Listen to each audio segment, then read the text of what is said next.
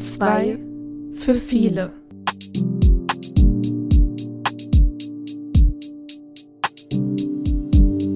Wenn andere den Mut verlieren. Hallo und herzlich willkommen zu unserer allerersten Folge. Wow, Wahnsinn. Hallo Jessie. Hallo Saskia, ich bin total aufgeregt, heute hier zu sitzen. Ja, also irgendwie ist es ganz komisch und man sagt ja immer, man verarbeitet alles im Traum und tatsächlich habe ich diese Nacht von der Arbeit geträumt. und zwar habe ich, ich habe nicht von unserem Podcast geträumt, sondern ich habe von einer Schule geträumt, wo ich dann früh aufgewacht bin und mir dachte, wow, also pass auf, ich will dir davon erzählen. In meinem Traum war ich Schulsozialarbeiterin tatsächlich an einer Schule. Ich kann dir noch nicht mal sagen, ob es eine Grundschule oder eine weiterführende Schule war. Die Schule, von der ich geträumt habe, die war ein, ja, sehr, sehr helles Gebäude. Also man ist in die Schule hereingekommen und war irgendwie sofort glücklich. Ich weiß auch nicht, es wirkte alles so, so fröhlich und ja, es hat eine gewisse Wärme und ja, Freundlichkeit ausgestrahlt. Ich selber war schon Sozialarbeiterin äh, an dieser Schule und hatte meinen ersten Arbeitstag und war auch total begeistert von der modernen Technik, ähm, die dort vorzufinden war. Also interaktive Tafeln überall, wo man hinsehen konnte. Und die Kinder lernten mit Tablets. Es war also wirklich auf sehr hohem medialen Stand.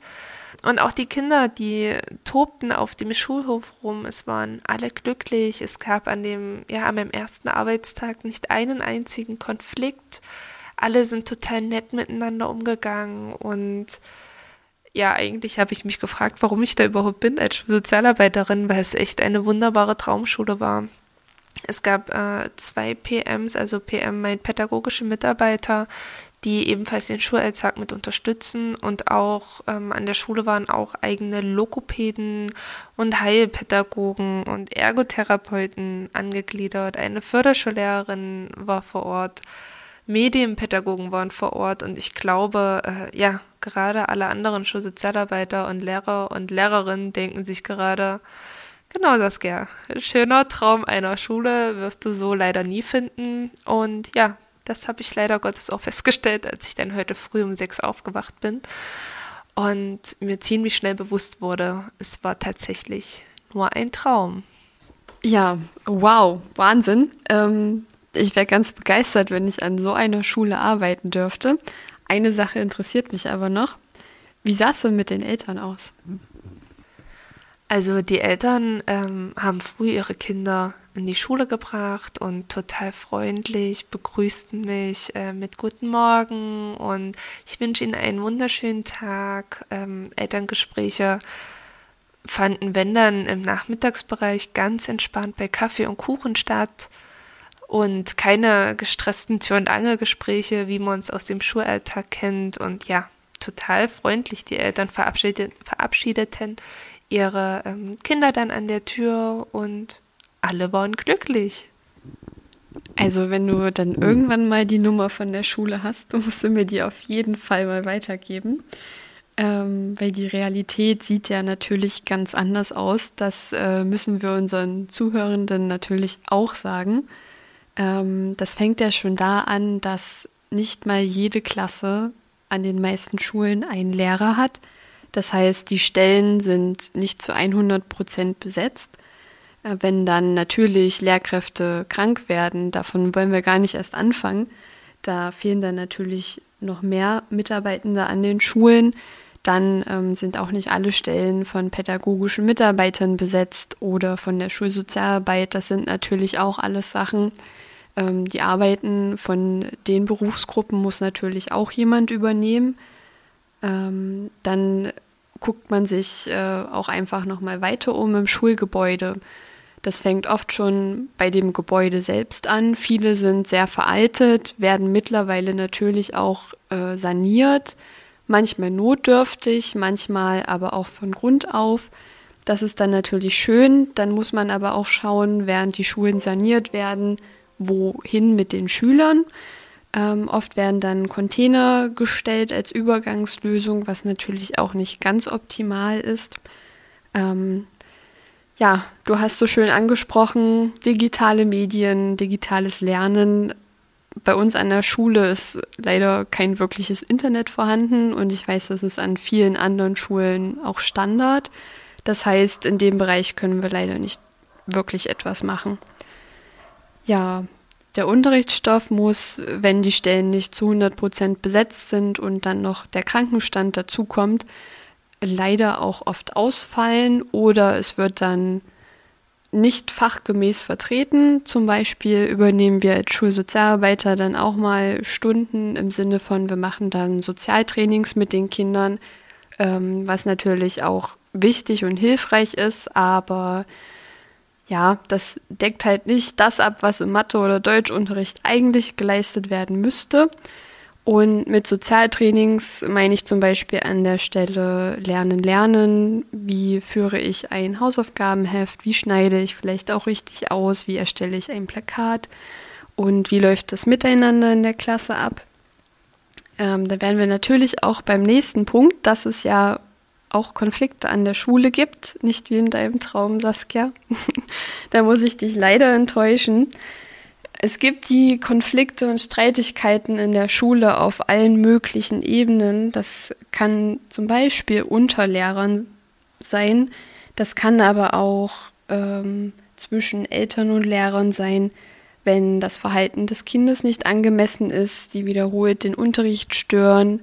Dann kann es da auch zu, ich sage jetzt mal, Reibereien zwischen Eltern und Lehrern kommen, weil die Probleme natürlich auch angesprochen werden müssen.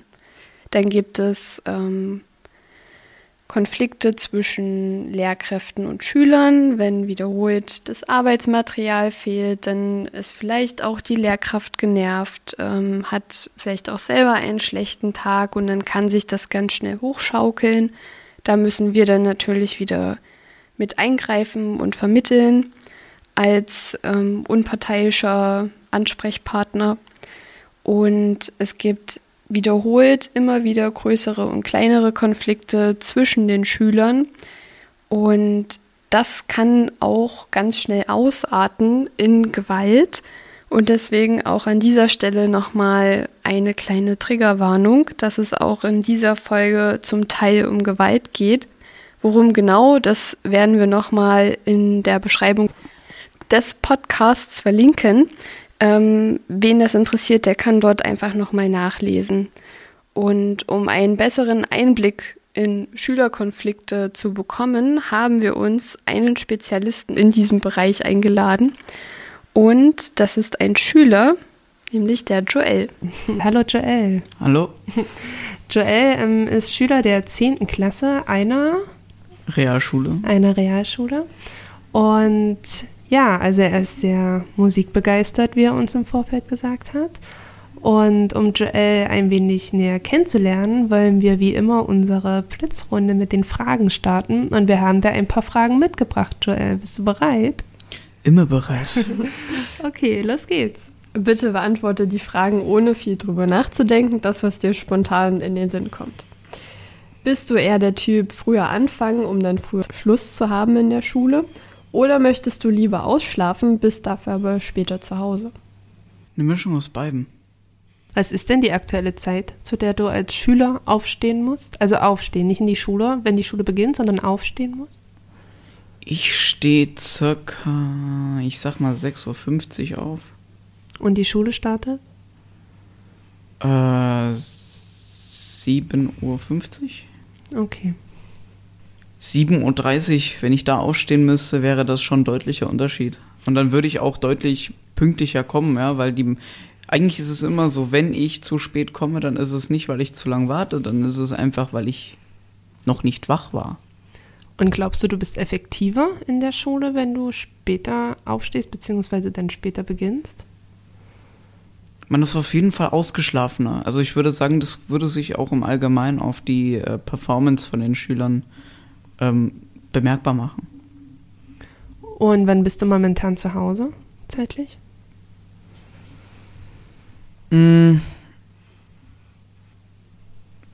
Ja, ich sag mal, siebte Stunde endet circa 14 Uhr, um die 14 Uhr. sechste Stunde endet circa äh, 13.30 so und Bist du in der Schule eher so der Typ Sprachen oder Naturwissenschaften? Ich mag beides sehr gerne tatsächlich. Ich mag ich mag Sprachen, ich mag äh, vor allem so Dialekte im Deutschen und auch mich interessiert es auch. Ich bin auch sehr gut in Englisch, also um jetzt zu flexen, sage ich mal, äh, letztes Jahr äh, Englisch auf dem Zeugnis war eine Eins. Sehr schön. Hast du uns mal einen Dialekt mitgebracht? Ich habe alle.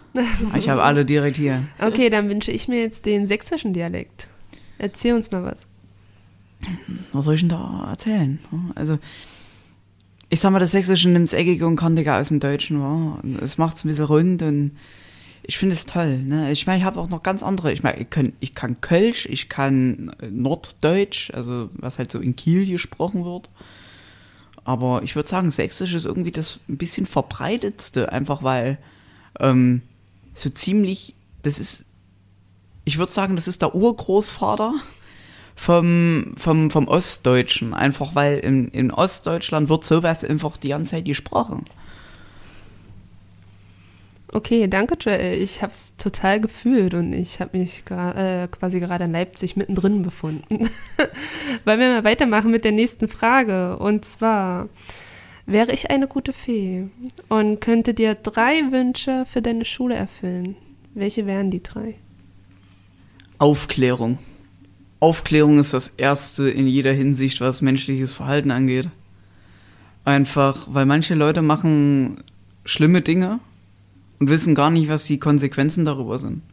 Kannst du uns das an einem konkreten Beispiel ähm, näher bringen? Also was für eine Aufklärungsarbeit und welche, ähm, welche Taten meinst du damit? Nun, es gibt Leute, die andere Leute mobben, beleidigen ähm, und die vielleicht einfach, ich meine, jeder hat ja so seine eigene Seite und die Leute, die Leut, andere Leute halt so bedrängen, die wissen meist gar nicht, was das für Auswirkungen haben kann, bis es zu spät ist. Wird denn bei euch aktuell schon aufgeklärt oder bist du der Meinung, hm, das fehlt bei uns noch oder es ist zu wenig? Ich würde sagen, ich kenne keine Schule und ich war ja bis jetzt in, ich sag mal, drei Schulen und in zwei Schulen wäre es wichtig gewesen. Es ist in jeder Schule wichtig, klar, aber ich sag mal so, die Grundschule zähle ich da jetzt nicht wirklich mit, weil nein, da hat nicht wirklich irgendjemand irgendeinen Plan von irgendwas, ne? Also, aber ich würde sagen, es, es sollte mehr, es sollte mehr gemacht werden. Okay, den Wunsch könnten wir dir als Schulsozialarbeiter natürlich auch erfüllen oder zumindest darauf hinarbeiten. Was würdest du dir noch von der Fee wünschen? Ich habe nicht viele Wünsche. Ja. Einfach, ich würde sagen Anerkennung. Anerkennung für, das hat ja was mit, das hat ja jetzt hier nur was mit Schule zu tun, oder? Oder ist es allgemein? Es fängt in der Schule an und hört, glaube ich, im Privaten auf. Wo würdest du es dir denn in der Schule wünschen und wo im Privaten? Oder durch wen vielmehr Anerkennung? So, ja, also An Anerkennung einfach für Sachen, die, wenn jemand was Gutes macht, dass es nicht untergeht. Weil das ist ja schon irgendwie, es sollte mehr gefördert werden, dass Leute wirklich auch mal gute Dinge tun. Und das ist all, wirklich auch allgemein, einfach in jeder Lebenssituation. Wenn jemand, wenn jemand einfach den Mut hat und aufsteht und jemanden hilft und, und das, das trauen sich halt nicht viele, aber wenn sich jemand traut, dann, dann sollte sich es auch anfühlen, als ob man auch wirklich was Gutes gemacht hat. Also ich glaube, das ähm, können wir zu 100 Prozent unterstreichen, weil man sieht das ja leider immer mehr und teilweise tatsächlich auch ja berechtigt, dass ähm, Zivilcourage im Alltag leider weniger wird aus Angst, selber zum Opfer zu werden und wie du das schon so schön gesagt hast, die, die den Mut haben, aufzustehen und zu helfen und etwas zu bewirken, denen sollte man viel mehr Anerkennung ähm, bieten, damit es auch einfach eine ganz andere Transparenz bekommt. Aber ich habe dir jetzt nur zwei Wünsche abgeknüpft. Hast du noch einen dritten? Nun, das wird dann mehr so eine persönliche Meinung, ne? Ähm, dafür bist du hier. Dafür bin ich hier. Ich, ich weiß nicht, wie ich das als, als Wunsch machen soll. Aber ich finde, man sollte. Also ich, ich sag mal so, und man muss sich konzentrieren können, um was zu lernen. Für 45 Minuten. Das.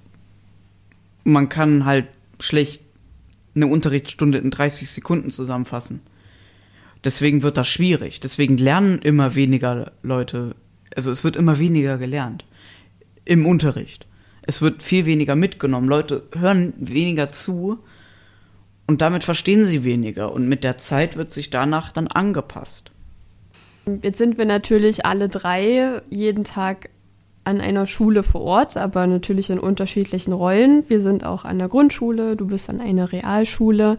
Wie würdest du deinen Schulalltag ganz kurz und knapp beschreiben? Nun, für mich ist er unübersichtlich. Aber für andere ist er wahrscheinlich ziemlich Standard. Das ist die Sache, ich bin seit Anfang dieses Jahres, also des Schuljahres, im, in meiner Klasse und auch auf der Schule. Ich war davor halt woanders und ich mache jetzt hier für ein Jahr lang bin ich in dieser Schule drin. Heißt, ich habe noch nicht wirklich alle Namen von Lehrern drin. Ich habe auch noch nicht äh, die drin, wo jetzt welcher Raum ist. Na, auch wenn es ein sehr kleines Gebäude ist, es ist ja nicht das Hauptgebäude, es ist ja ein, ein Nebengebäude für neunte und zehnte Klasse. Und trotzdem, naja, also wo, wo jetzt welches es ist auch nicht sehr konstant. Es ist, äh, manchmal hat man, hat man das gleiche Fach. Also an dem einen Tag hat man Englisch in dem einen Raum, im Klassenraum, und an einem anderen Tag hat man Englisch in einem anderen Raum. Und dann kommst du durcheinander und dann merkst du dir das auch irgendwie nie. Und hat das Auswirkungen auf dein, auf dein Gefühl in der Schule? Man kommt sich vor wie eine Maus in einem Labyrinth. Und es sind überall Menschen, die man nicht kennt. Wenn ich ehrlich bin, habe ich auch nichts dagegen, wenn das so bleibt. Aber ich habe auf jeden Fall viele Dinge objektiv auch betrachtet und, und, und innerlich vermerkt. Es haben sich Gruppen gebildet und das merke ich sehr stark, auch in unserer Gruppe, äh, auch in unserer Klasse. Es haben sich Gruppen gebildet, zumindest eine große. Und der Rest ist mehr tröpfchenweise unterwegs und ich bin Teil einer kleinen Gruppe, aber die Hauptgruppe ist für sich. Und es ist auch, die lassen keinen anderen rein. Also da braucht man wirklich vielleicht eine Art Brücke, um da irgendwie in Kontakt zu treten. Und gibt es zwischen den Gruppen auch Konflikte? Also wenn es eine Art Konflikt äh, gibt, dann ist es mehr ein kalter Krieg, anstatt dass da wirklich sich irgendwie bekämpft wird. Es ist mehr so ein, ist es, wenn dann ist es nicht offiziell, wenn dann ist es mehr so ein, also es wird nie wirklich angegriffen, nie, nie wirklich beleidigt. Aber sollte es irgendwie, also in unser, innerhalb unserer Klasse eigentlich nicht. Es verstehen sich alle mindestens, also es wird sich mindestens akzeptiert. Und das ist ja auch schon mal was Gutes. Und unsere Lehrerin hofft halt immer noch, dass wir irgendwann als gemeinsame Gruppe funktionieren in meiner alten Schule, in meiner alten Klasse hat das wunderbar funktioniert. Wir haben uns alle relativ gut verstanden. Die meisten waren miteinander befreundet. Ähm, bis heute, also das wird auch noch ewig so weitergehen. Aber, aber da waren das halt auch noch deutlich kleinere Klassen, ne? Aber jetzt haben wir hier halt schon mal so über 20 Schüler in einer Klasse und da wird das natürlich schwieriger, wenn sich alle verstehen sollen. Einfach weil so Menschen nicht funktionieren. Jeder ist individuell und es ist Zufall, wenn sich zwei Leute verstehen, wenn sie zwei, äh, wenn sie Sachen haben, die sich äh, übereinander legen, äh, womit man drüber reden kann. Aber das ist halt auch nicht immer der Fall. Deswegen ist es auch verständlich, dass in einer Klasse es, es kann nicht alles funktionieren. Es ist kein Schlaraffenland. Aber du hast es ja nun mal im eigenen Leib erfahren, dass es doch funktionieren kann in deiner alten Schule, in deiner alten Klasse, hast du uns ja gerade beschrieben. Was braucht es denn deiner Meinung nach, dass das funktionieren könnte? Nun, ich sag mal so, in meiner alten Schule, alle hatten irgendwo ein Problem. alle hatten quasi die gleiche Macke, könnte man sagen. Und das hat uns irgendwie zusammengeschweißt, auch weil wir alle, wir sind quasi alle so fast gleichzeitig in diese Klasse gekommen. Und es gab nicht wirklich jemanden, und es ist halt auch eine Weile so geblieben, es gab irgendwie nichts weiter von außen. Wir waren, wir waren für uns und wir haben uns gut verstanden. Und es gab deutlich weniger Probleme. Einfach, man hatte, ich, ich persönlich hatte deutlich weniger Stress. Und was gibt es jetzt in deiner Klasse für Probleme? Also wenn du von Problemen sprichst, was sind da für Reibereien? Nun, Reibereien würde ich jetzt nicht sagen. Es, es, wir sind halt fast erwachsene Menschen. Ne? Ähm, und manche sind auch erwachsen. Und deswegen würde ich sagen, dass es da nicht wirklich so Probleme wie in der sechsten Klasse gibt, zum Glück. Aber auch bei Erwachsenen gibt es ja Probleme oder Streitigkeiten, das ist ja völlig normal. Also ja, aber zwei erwachsene Menschen hauen sich nicht gegenseitig die Köpfe ein. Zumindest ja. wenn die rational denken. Weil das, man erleidet dadurch einfach mehr Schaden, als man austeilt. Und wer das versteht, der wird nicht wirklich in einen Kampf kommen. Aber zurück zu meiner Frage, welche Probleme gibt es bei dir in der Klasse? Nun, man fühlt sich, auch wenn überall mehr, es, es sind mehr Leute in der Klasse und was eigentlich völlig das Gegenteil ist von dem, man fühlt sich etwas alleiner, etwas einsamer. Einfach weil, wenn man eine Sache nicht versteht, dann wird man übersehen. Man, in meiner alten Klasse, wir waren neun, neun Schüler vielleicht. Ähm, und man hatte, man hatte halt, man war immer alle wurden gleich gefokust. Man war nicht, man war nicht Teil einer, einer, einer, einer Gruppe, man war sich selbst und die anderen waren auch sich selbst. Und jetzt geht man unter. Ich meine, es wurde auf einen geachtet und jetzt ist es so, man ist einfach eine Gruppe von Menschen in dieser Gruppe von Menschen. Und es ist, ist quasi getarnt. Und wenn ich jetzt ein Problem hätte, ist es wahrscheinlich, dass es nicht bemerkt wird. Du hast ja vorhin auch gesagt, dass ähm, deine jetzige Klassenlehrerin ähm, das schon mitbekommt, dass ihr als Klasse nicht so funktioniert, wie sie sich das wahrscheinlich gerne wünschen würde. Was tut sie denn dagegen oder eher dafür, dass es so sein könnte? Äh, in Ethikunterricht wird sowas immer gemacht.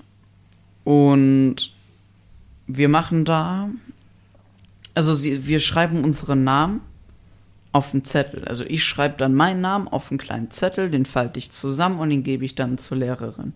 Und die Lehrerin teilt diese Namen dann aus und also das wird quasi ausgelost und keiner weiß, wer wen hat. Und die Person, die dann auf meinem Zettel, also ich kriege dann wieder einen Zettel und im besten Fall bin es nicht ich selbst, ne? Und dann kriege ich, habe ich da halt einen anderen Namen. Und dieser Person muss ich bis zur nächsten Stunde, also quasi genau eine Woche, muss ich irgendwie was Gutes tun. Geht das System auf? Ich würde sagen, in 40 Prozent, 35 Prozent der Fällen funktioniert's. Einfach weil so, du kannst halt auch nichts machen. Du hast nicht wirklich, ich meine, ja, du hast eine Aufgabe, aber du hast, bist nicht wirklich daran gebunden, es auch wirklich zu tun. Weil die Sache ist, man will halt auch nicht, dass es sofort auffällt, ne? Und wenn ich dann da zu jemandem hingehe, mit dem ich nie was zu tun habe, na, dann, dann weiß man halt auch nicht, wie man das machen soll. Oder wenn man was macht, also die Aufgabe ist es herauszufinden, die, die Aufgabe ist es herauszufinden, wer, wer den, wer, also quasi meine Aufgabe ist es herauszufinden, wer mir was Gutes tun sollte. Und manchmal oder, oder halt meistens passiert nichts. Und kannst du uns vielleicht mal oder auch für unsere Zuhörer vielmehr so eine Beispiele nennen? Was ist denn das, was Gutes tun? Also du hast jetzt von Höflichkeit gesprochen zum Beispiel, wobei ich sagen muss, es ist ja so ein Grundding, was man eigentlich ähm, machen sollte. Und genau, das wäre die erste Frage. Und die zweite Frage gleich noch, reflektiert ihr das die Woche darauf? Also ob es funktioniert hat oder ob es nicht funktioniert hat und vielleicht auch warum es nicht funktioniert hat? Mm, Also es wird halt immer gefragt am Ende der Woche, ja, also halt eine Woche später, nachdem wir die Zettel gekriegt haben, wird gefragt, ja, ähm, wer war dein, also es wird bei jedem Schüler gemacht, wer, was denkst du, wer war's? Und dann sagt man, ja, ich habe es nicht herausgefunden. Ähm, oder, oder man sagt, ja, ich habe eine Theorie. Und wenn man eine Theorie hat, dann sagt man, wer es war, und dann ist es wird dann sagt die Person, die angesprochen wurde, ob es stimmt oder nicht. Wenn es stimmt, dann freuen sich alle ganz dolle.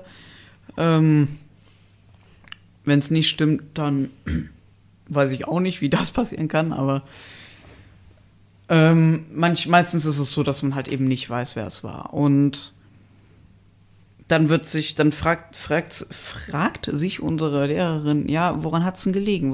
Warum, warum war da nichts?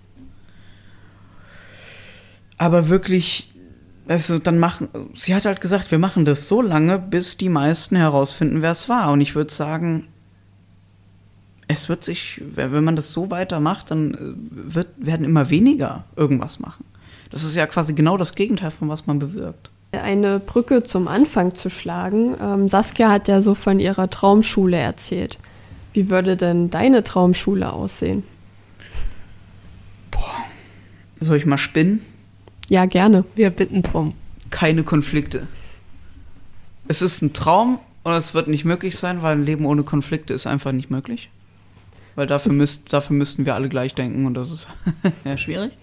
Aber ich meine, Saskia hat ja auch von keinen Konflikten geträumt. Also beim Träumen ist alles erlaubt. Ja, die Sache ist, ich bin weniger ein Träumer, also ich, ich träume sehr viel, ja, aber ich bin auch immer am Boden der Tatsachen. Ich versuche mir auch immer zu überlegen, ja, wie ist denn das möglich? Kann man das umsetzen? Ist das, ist das überhaupt möglich? Und ich würde sagen, was. Also ich würde sagen, man müsste generell ein bisschen mehr individualisieren. Weil es wird jemand, wenn wir davon ausgehen, man hat jetzt hier so einen Typ namens, ich nenne ihn Markus, der hat, der geht täglich pumpen. Ne? Und der hat, der ist in Form, in Sport, ne, das ist eine absolute, das ist ein Meister in allem. Und dann hat man, und dann hat man mich, der halt eben nicht jeden Tag pumpen geht, der, der eigentlich den ganzen Tag zu Hause hockt. Und wir werden mit den gleichen Kriterien benotet. Und da ist klar, wer da den kürzeren zieht. Und es ist irgendwo traurig, dass man wegen Sport, ich habe einen Freund, der, der ist wegen Sport sitzen geblieben. Und ich würde sagen, das sind halt Dinge, das, dafür kannst du nichts. Ich meine, ja, du kriegst keine sechs, wenn du nicht mitmachst. Aber ich persönlich weiß auch, welche Dinge ich nicht mitmache, einfach weil ich ganz genau weiß, ich kann das nicht. Ich habe es viel probiert. Ich, ich, ich, ich probiere ja immer generell alles. Aber manchmal, es haben sich bestimmte Dinge bei mir eingebrannt, wo ich sage, das werde ich nie lernen. Und dann ist das so. Und das kann halt auch keiner ändern. Ich werde es nicht von jetzt auf gleich auf einmal können. Das ist einfach, mein Hirn hat gesagt, das machst du nicht. Und das kriege ich nicht umgeändert. Und was ist das zum Beispiel, wo du von dir aus sagst, nein, das werde ich nie lernen können und das möchte ich auch nicht lernen? Bockspringen. Bo Bockspringen. Ich, ich, ich renne dahin, aber dann bleibe ich davor stehen. Warum? Keine Ahnung, aber so funktioniert nicht. Ist einfach eine Blockade. Es geht nicht. Ich glaube, das ist auch tatsächlich ähm, der Sinn vom Sportunterricht unter anderem, dass ihr Schüler dazu ermutigt werdet, eure Ängste zu überwinden und es halt zu versuchen, wie du ja auch so schön gesagt hast, du versuchst prinzipiell immer erstmal alles. Und ja, Bockspringen ist eine schwierige Angelegenheit, wenn man halt tatsächlich drüber kommen muss. Und wenn da einfach die Blockade in dem Kopf ist und da nicht drüber kommt, müsste man irgendwie eine Alternativoption finden. Ich weiß, dass das zum Beispiel in den 11. und 12. Klassen ja möglich ist, über die Belegung der Kurse sich da ein bisschen zu richten. Ist das bei euch auch so?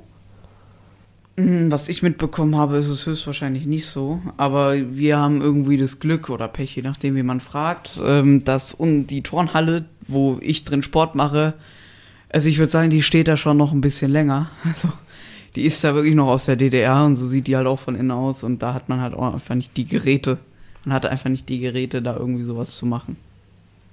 Okay, zurück zu deinem ähm, Kumpel. Wir haben ihn Markus genannt. Ja? Das war eine andere Person. Ach so, okay. Zurück zu dem ähm, Kumpel mit dem Sportunterricht. Was hat das für Auswirkungen für ihn? Also ich meine, er ist jetzt sitzen geblieben, aber er kann ja dennoch die Übungen nicht machen. Also wie geht es denn dann da jetzt weiter? Ich habe keine Ahnung. Da weiß ich nicht, was das Schulsystem sich da überlegt. Was wäre deiner Meinung nach eine Lösung? Entweder man individuell, also entweder man, man misst ganz genau die Fähigkeiten von einem Schüler und benotet jeden Schüler nach seinen eigenen Kriterien, was eine Menge Aufwand ist. Weniger Aufwand, viel leichter wäre, wenn man Sport einfach nicht benotet. Wer könnte an dieser Stelle helfen? Wie helfen? Deinem, deinem Kumpel, also dem Schüler helfen. Was meinst du, wer müsste in der Funktion sein, um da eine Lösung zu finden? Der Lehrer, der richtet sich ja nach seinem Lehrplan und nach dem Bildungssystem. Wen, wen könntest du dir da vorstellen? Welche Option? Und es müsste halt beredet werden, äh, wie man das ändert. Aber ich meine, mehr machen als dann macht er diese Übung halt nicht und oder er wird bei dieser Übung oder er überspringt es einfach und macht dafür was anderes. Man sollte immer so eine Art Ausweichsache haben, ne? Also ja, natürlich, es werden bestimmte Sachen benotet, ne? Wenn ich jetzt beim, beim, wenn ich jetzt Ausdauerlauf mache, dann kann ich nicht, weil ich nicht gut darin bin, kann ich nicht was anderes machen. Es wird halt trotzdem benotet. Aber ich finde es halt schon irgendwo krass, dass du, dass man quasi dazu genötigt wird, bestimmte Dinge zu tun. Ähm, ich meine, ja, man soll aktiver werden, da bin ich halt natürlich auch dafür, ne? Man soll aktiver werden. Aber so, wenn man eine Sache nicht kann und es halt auch klar ist, dann sollte man die Person dann jetzt auch nicht wirklich dazu drängen, das nochmal zu machen. Weil es ja klar, sie kann es nicht. Also zusammenfassend nochmal gesagt, es braucht deiner Meinung nach eine dritte Person, die da vermittelt quasi. Ähm, gibt es eine Person bei euch an der Schule? Äh, ich, ich, nicht, dass ich wüsste. Gibt es Schulsozialarbeit an deiner Schule? Äh, nun, ich glaube ja, aber wirklich, also die müssten schon einen Helm tragen, der ganz bunt leuchtet, damit ich die erkenne. Könnte es sein, dass der Schulsozialarbeiter nur an eurem Hauptgebäude ist und bei euch keiner? Ich, ich glaube, ich glaube, wir haben ich weiß es nicht. Ich weiß es nicht. Ich, ich, bin ehrlich, ich weiß es nicht. Ich bin auch nur seit einem Jahr da. Das ist das Problem. Kennst du prinzipiell die Aufgaben von Schulsozialarbeitern? Ich kann mir da. Äh, mein Kopf sagt, das sind quasi so die. Die Psychologen, ja. Jetzt werden natürlich alle Psychologen die Hände über dem Kopf zusammenschlagen. Oh mein Gott. ähm, hast du an deiner alten Schule Schulsozialarbeiter gehabt? Dafür müsste ich halt wissen, was genau die Aufgabe von einem ist. Also ich okay. glaube, ich glaube ja, aber ich weiß ja nicht, wie viel gibt es denn davon auf einer Schule? Das ist unterschiedlich, je nach ähm, Schulgröße, ein bis zwei, also je nach Schüleranzahl. Aber ich glaube, das, was du gerade hier ansprichst, ist das generelle Problem, was wir als Schulsozialarbeiter haben. Dieses Unklare, wofür sind wir eigentlich da, was machen wir, wann können wir agieren, und ja, letztendlich auch die Frage, wer sind wir überhaupt als Person auch auf dem ähm, Schulgelände uns zu erkennen. Und ich glaube, das wird in den nächsten Folgen bei uns auch immer deutlicher, was ja auch das Anliegen unseres Podcasts ist, einfach präsenter zu machen.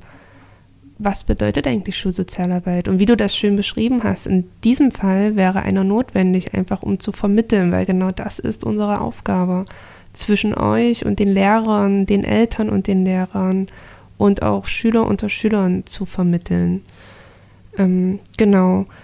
Aber ich denke, das wird sich Stück für Stück in den nächsten Folgen ähm, wie ein kleines Puzzle zusammensetzen, um deutlich zu machen, ja, warum es uns gibt und wie wichtig das auch eigentlich ist, dass es jede Schule hat, denn auch leider ist das nicht an jeder Schule. Gibt es ähm, sonst noch ja, Konflikte oder Situationen, Beobachtungen, die du uns aus der Schule erzählen möchtest, wo du der Meinung bist, hey krass, eigentlich jetzt so mit ein bisschen Abstand betrachtet, wäre da so ein Schulsozialarbeiter eigentlich ganz cool gewesen an der Stelle? Ich hatte eine Situation, ähm, wo ich teilweise auf mich allein gestellt war. Magst du uns von der Situation erzählen? Also, ich sag mal so, ich habe auch meinen, ich habe auch gut Mist erlebt. Ich, also es war, es war in der, ich weiß nicht, sechste, siebte Klasse.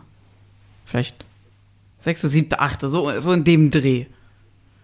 Und anscheinend oder angeblich meinte jemand, dass ich seine verstorbene Oma beleidigt habe. Und ich sag mal so, das wüsste ich. Weil von meiner Perspektive aus, ich kenne seine Oma nicht. Also warum sollte ich was gegen sagen? Ich kenne ihn nicht. Warum sollte ich was gegen ihn sagen? Also hat er sich quasi irgendwie so, also er, ich habe ihn quasi kennengelernt, da war ich an einem Mittwoch auf dem Weg nach Hause und ähm, das, da ist so ein Edeka bei unserer Schule und da ist ein Parkplatz und auf einmal wurde ich geschubst von hinten, ja? also wirklich mit Kraft, das war unglaublich. Das, der war am Dampfen, ja, vor Wut und hat mich halt also er hat mich quasi verprügelt, könnte man sagen. Ne? Er hat mich auf den Boden geschubst und selbst als ich auf dem Boden lag, wo, also ich sag mal so, wenn ich jemanden bekämpfen würde, wenn jemand auf dem Boden liegt, ist für mich der Kampf vorbei. Weil ich, ich, wenn ich kämpfe, dann kämpfe ich fair. Das hat ihn nicht interessiert. Er es wurde trotzdem auf mich eingetreten. War ihm völlig egal. Und das war nicht, das war der Anfang. So. Irgendwann später, das heißt irgendwann später, ein paar Monate später, glaube ich, war es, glaube ich, wieder ein Mittwoch. Und ich bin halt, äh, wollte nach Hause, ne? Das war, also, ne, das war davor auch, war auf dem Weg, wollte ich halt noch bei Edeka mir irgendwas holen, ne? Und ja, ich ich bin dann halt von der Schule, Schule vorbei, es ist Mittwoch, ab nach Hause, ähm, bin in Richtung Bahn gestiefelt. So, und dann fangen die mich halt ab. Und es war diesmal nicht nur einer, das waren diesmal ein paar mehr. Und die drücken mich an so eine, also, also hier ist die, die Schule, geradezu ist diese Haltestelle und man muss da schon so ein paar Meter laufen, also schon einiges. Und links hast du so Häuser. Und er hat mich an so einer, so einer Tür gedrückt. Von so, so, ne? Und einer von denen hat dann halt meinen Kopf genommen und mit der Nase voll gegen sein Knie gehämmert. Ne, folgendes Problem, ich bin Bluter. Heißt, mein Blut ist dünner, Wunden gering weniger. Zum Glück nur die leichte Stufe. Sonst bin ich mir ziemlich sicher, dass ich heute nicht hier sitzen würde. Ähm und es ist diese Art von rohe Gewalt, ne? Also ich, Grüße gehen raus an so ein kleines Mädchen, was vorbeikam und mir ein paar Taschentücher gegeben hat. Und das alles für eine Sache, die ich nicht gemacht habe.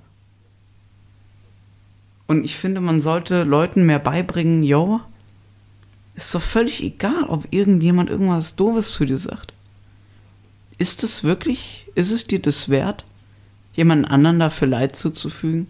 Bringt dich das weiter? Ist es dir wirklich wert, deine Zukunft zu versauen? Ich meine, ich habe den Typen zur Anzeige gebracht. Problem, wer war nicht 14? Überleg dir das mal, ein 13-Jähriger, der Leute zusammenschlägt. Das. Ich finde das beängstigend. Also ich glaube, ähm, du kannst gerade das sehen, was die Zuhörer nicht sehen, und zwar unsere Gesichter. Also wir haben tagtäglich tatsächlich ähm, mit solchen Fällen zu tun. Also wir haben oft damit zu tun und es lässt uns halt trotzdem nicht kalt. Also keine Frage, wir sind da total bei dir. Was hättest du dir oder wen hättest du dir denn in dem Moment gewünscht, außer das kleine Mädchen, das dir die Taschentücher vorbeibrachte? Ich weiß nicht, ob der, ob da halt, ich, ich finde es ich, ich bin der Meinung, egal welches Alter, dieses Art von Gewalt, das ist, kannst du nicht einfach sagen, ach ja, der ist noch klein, da weißt du noch gar nichts. 13 Jahre, Leute zusammenschlagen, blutig schlagen. Ähm, also ich finde, das sollte aufgenommen werden. Und ich glaube, er wusste ganz genau, was er in diesem Moment tat, weil es war ja auch nicht das erste Mal, dass er dir wehgetan hat. Also er hat dich ja nicht nur geschubbt, sondern es ging ja dann weiter und scheinbar aufgrund der mehreren Personen, die mit dabei waren, auch geplant weiter. Ja, also wie gesagt, wir sind da total bei dir. Vielen Dank auf jeden Fall, dass du das mit uns teilst. Ähm, du sprichst da was ganz Interessantes an, was halt auch wieder genau unser Aufgabengebiet ist und was du dir auch vorhin schon gewünscht hast, Aufklärungsarbeit. Ich denke, das zielt auch so ein bisschen mit in diese Richtung. Ähm, Präventionsmaßnahmen. Also wir machen halt oder versuchen es, ganz viele Präventionsprojekte, die wir auch während unseres Podcasts immer mal vorstellen werden, ähm, anzubieten für die Schüler und Schülerinnen, unter anderem zum Thema Gewalt. Ja, Prävention ist natürlich ein Fachbegriff, mit dem wir tagtäglich umgehen, aber ich kann mir vorstellen, dass einige von den Menschen, die uns zuhören, nicht wissen, was damit gemeint ist. Saskia, was verstehst du denn unter Prävention? Also Prävention bedeutet ja im Allgemeinen Vorbeugung und ja, auf die Schulsozialarbeit oder überhaupt auf den Kontext Schule gemünzt, bedeutet das, dass wir Maßnahmen oder Projekte schon im Vorfeld tätigen und durchführen, bevor überhaupt etwas passiert. Also ein Präventionsprojekt wäre zum Beispiel ein Projekt zum Thema Cybermobbing. Wir klären bereits im Vorfeld darüber auf und nicht erst, wenn es einen Mobbingfall an der Schule gibt. Danke für die Erklärung. Und wenn wir jetzt nochmal zu Joel zurückkommen, stell dir mal vor, du wärst jetzt an seiner Schule Schulsozialarbeiterin und da wäre dieser Konflikt aufgetreten. Was hättest du denn gemacht? Ja, ich glaube, man hätte zum einen schon von vornherein Gewaltpräventionsprogramme oder Trainings absolvieren können, in denen die Schüler und Schülerinnen lernen, wie gehe ich in solchen Situationen damit um, wie kann ich deeskalierend wirken, also ohne dass sich der mein Gegenüber quasi angegriffen fühlt und ich ja aus der Situation herauskomme, ohne einfach wegzurennen.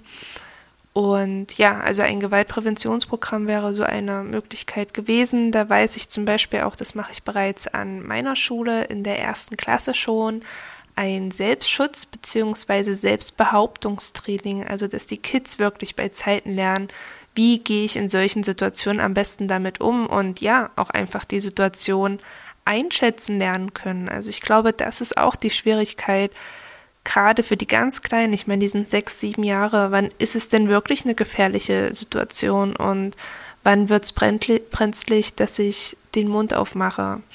Und in Joel seinem Fall wäre, glaube ich, so etwas gut gewesen, von vornherein ähm, ein Gewaltpräventionsprojekt durchzuführen, als eine Möglichkeit. Also es gibt ja natürlich viele verschiedene und man muss auch dann drumherum gucken, ähm, was wird benötigt. Aber ja, ich denke, das wäre eine gute Möglichkeit gewesen. Ja.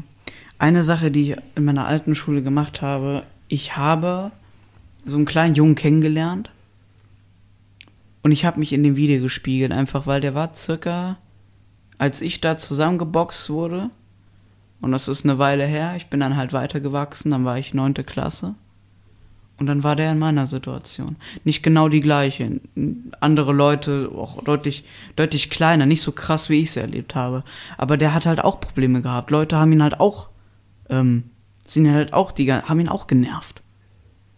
Und dann habe ich, ich quasi, ich habe ihn so ein bisschen als Paten aufgenommen, inoffiziell. Ich, mir wurde nie aufgezwungen, irgendjemanden als, als Schutz zu, also jemanden zu schützen.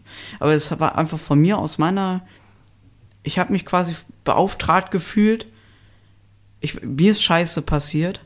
Ich, ich will nicht, dass das anderen auch passiert. Und seit ich, ich meine, ich habe seine Nummer, ich, der kann mit mir reden über alles und ich bin für den da.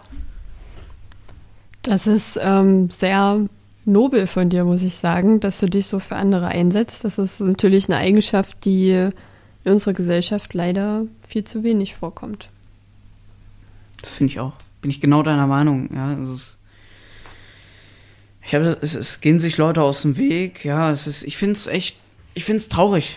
Das ist halt so ähm, versauert. Ich meine, die Welt, stell dir eine Welt vor, wo, wo Leute die ganze Zeit nett zueinander sind. Ja, das hast du ganz gut zusammengefasst. Das ist tatsächlich auch ein Traum von uns oder unsere Vision, für die wir jeden Tag auf Arbeit fahren und aufs Neue kämpfen. Ja, und genau da sind wir ja auch wieder zurück bei meinem Traum vom Anfang. Ein Traum, an dem es keine Konflikte gibt, wo alle nett und freundlich miteinander sind, von den Eltern angefangen, über die Schüler und Schülerinnen. Ja, und die Kinder glücklich über den Schulhof rennen. Ich denke, es ist ein langer Weg dahin und wir werden ihn nie zu 100 Prozent erreichen. Aber ich persönlich, ähm, ja, ich habe immer so täglich mein kleines Motto, ähm, in kleinen Stücken die Welt ein Stückchen besser machen. Das glaube ich, wenn das jeder macht und wenn jeder ein bisschen über den Tellerrand hinausschaut, dann kann man gemeinsam was Großes bewirken. Aber wie schon gesagt, es wird ein langer Weg dahin sein. Ja, genau, also warum sollte es ein Traum bleiben? Man kann, man muss sich nur hinsetzen, mal intensiv mit beschäftigen, gucken, wie kann ich das umsetzen? Was für kleine Dinge können viel bewirken? Weil es sind meistens ganz kleine Sachen, die man ändert, die auf lange Sicht eine Menge bewirken. Und je mehr Leute, ich meine, ich, ich finde es halt auch ein bisschen traurig.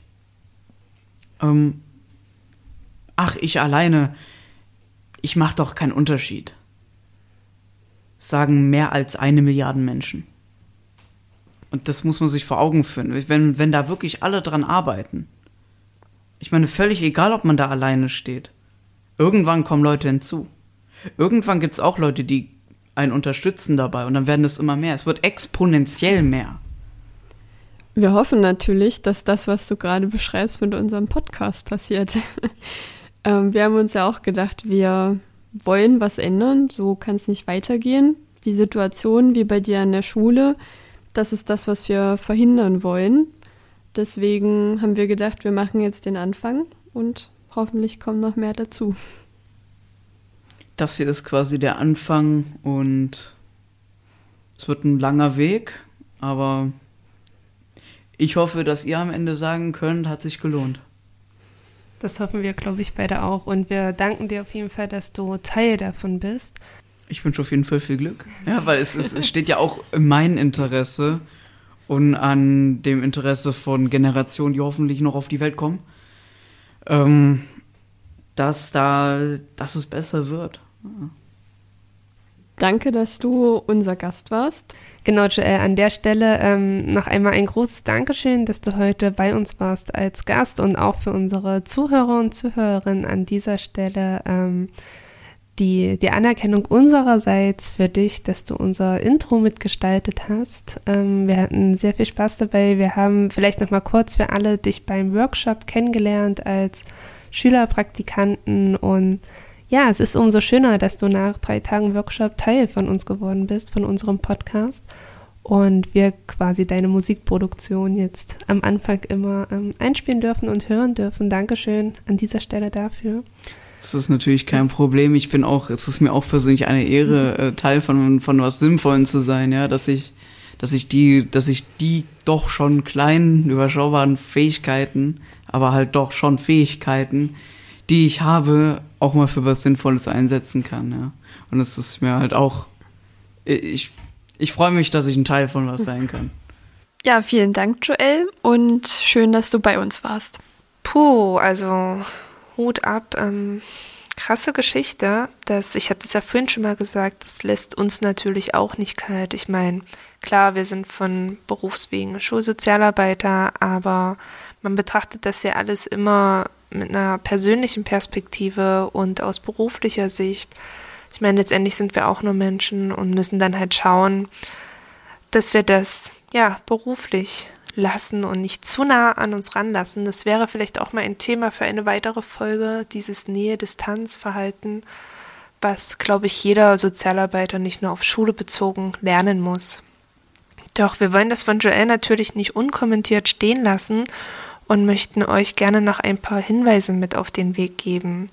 Also solltet ihr selber mal Opfer von Gewalt jeglicher Form werden, dann könnt ihr euch natürlich zum einen an den Weißen Ring wenden. Der Weiße Ring ist eine Organisation deutschlandweit mit verschiedenen Stützpunkten und unterstützt Opfer bei der Bewältigung dieser Probleme. Man kann natürlich zum einen das ähm, Opfertelefon nutzen oder eine Online-Beratung in Anspruch nehmen, aber auch Hilfe vor Ort anfordern. Also der Weiße Ring ist deutschlandweit vertreten in ja, sehr vielen Städten und da ist es schnell möglich, sich auch privat jemanden hinzuzuholen, der einen dann auf den weiteren Wegen begleitet. Alternativ kann man natürlich auch anonym die Nummer gegen Kummer wählen, beziehungsweise ist mittlerweile die Nummer gegen Kummer ein Verein geworden, der Nummer gegen Kummer e.V. Und das ist die Dachorganisation von unserem größten telefonischen und kostenfreien Beratungsangebot in Deutschland für Kinder, Jugendliche und Eltern. An dieser Stelle, liebe Eltern, sollten Sie mal Fragen haben bezüglich Ihrer Kinder, des Partners oder der Partnerin oder auch Probleme in sozialen und beruflichen Anforderungen dann können Sie sich gerne unter der kostenlosen Rufnummer 0800 111 055 0 melden.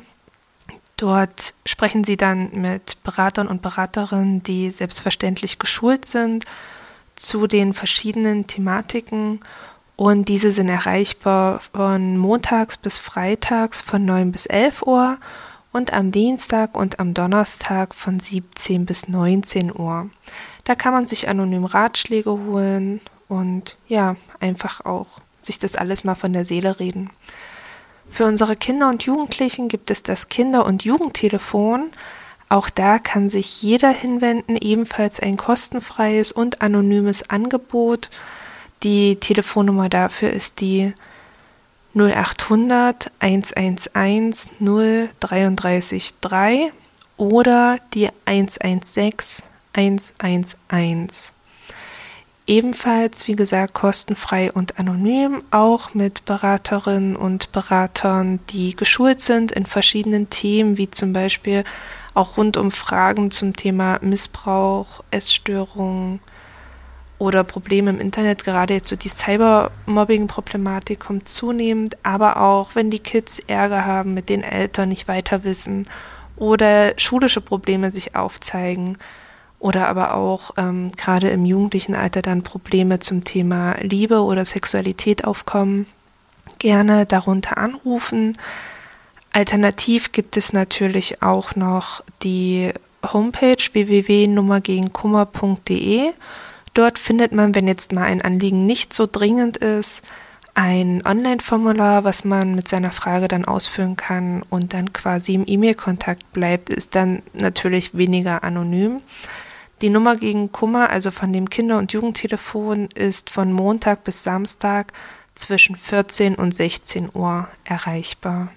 Und um unsere Folge mit etwas Positivem zu beenden, möchten wir gerne nochmal die Verbindung zwischen unserer Arbeit und Joel herstellen. Und zwar hat uns Joel während des Workshops, wo wir ihn kennengelernt haben, erzählt, dass er sehr musikbegeistert ist und ähm, sein Lieblingslied zurzeit von Cool Savage AMG ist. Und da haben uns zwei Zeilen besonders angesprochen für unseren beruflichen Alltag. Die würde ich jetzt kurz nochmal vorlesen. Alles möglich gemacht, einen Weg gesehen, wo keiner war. Träume wurden zu Erfolg und danach eingerahmt.